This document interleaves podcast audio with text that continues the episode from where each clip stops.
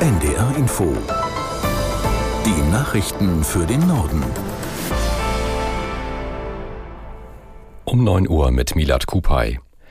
Im Bundestag startet in diesen Minuten die Debatte über den Nachtragshaushalt des Bundes für das laufende Jahr. Bundestag und Bundesrat wollen heute darüber entscheiden. Die Ampelregierung zieht mit dem Nachtragshaushalt die Konsequenzen aus einem Urteil des Bundesverfassungsgerichts. Aus der NDR Nachrichtenredaktion Michael Kück. Es geht darum, den Etat rechtlich auf sichere Füße zu stellen. Denn vor genau einem Monat hatte das Bundesverfassungsgericht entschieden, dass aufgenommene Schulden aus Notlagen nur im laufenden Jahr ausgegeben werden dürfen. Ein Vorrat auch für kommende Jahre aufzubauen, ist laut Gericht verboten. Genau das aber hatte die Bundesregierung zuvor getan, etwa beim Fonds für die Hilfe nach der Flutkatastrophe im Ahrtal und bei der Energiepreisbremse. Das dafür vorgesehene Geld aus dem sogenannten Wirtschafts- und Stabilisierungsfonds muss nun also in den eigentlichen Haushalt des Bundes überführt werden. Dafür muss der Bundestag offiziell eine Notlage erklären.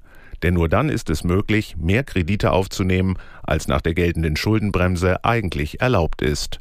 Nach dem Bundestag stimmt auch die Länderkammer über den Nachtragshaushalt ab.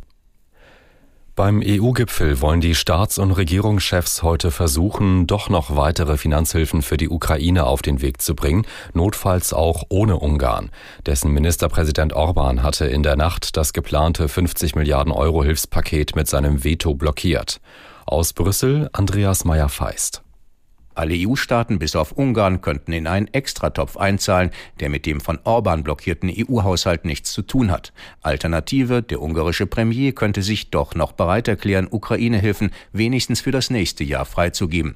Orban hatte die vorliegenden Finanzpläne als unbegründet, unausgewogen und unrealistisch bezeichnet.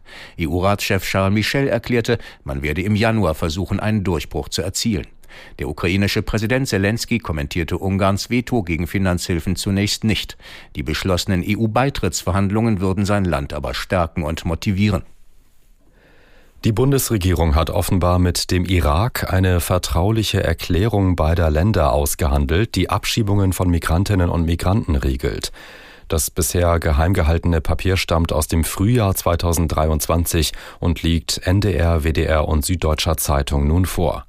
Aus Hamburg Nadja Mitzkat. Das dreiseitige Papier hält unter anderem fest, dass die freiwillige Rückkehr von Personen ohne Aufenthaltsrecht gefördert werden solle. Der Irak will demnach nicht mehr nur vor allem Straftäter zurücknehmen. Für Abschiebungen kommen nun grundsätzlich alle Personengruppen in Frage, doch offenbar soll dieser Vorgang geheim bleiben. Von Seiten der Bundesregierung heißt es, ein offizielles Migrationsabkommen gebe es nicht und auch keine weiteren Vereinbarungen. Die Zusammenarbeit erfolge im sogenannten vertragslosen Verfahren. Die Kohlenutzung weltweit erreicht einen neuen Höchstwert. Das meldet die Internationale Energieagentur.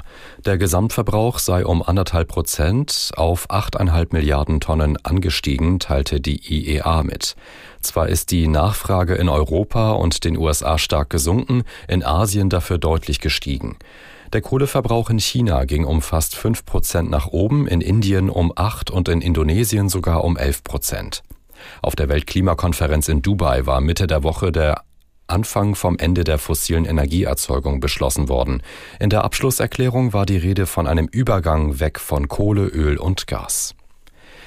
In der Fußball-Europa League hat der SC Freiburg den direkten Einzug ins Achtelfinale verpasst. Die Freiburger verloren bei West Ham United aus England mit 0 zu 2 und müssen jetzt in der Zwischenrunde antreten.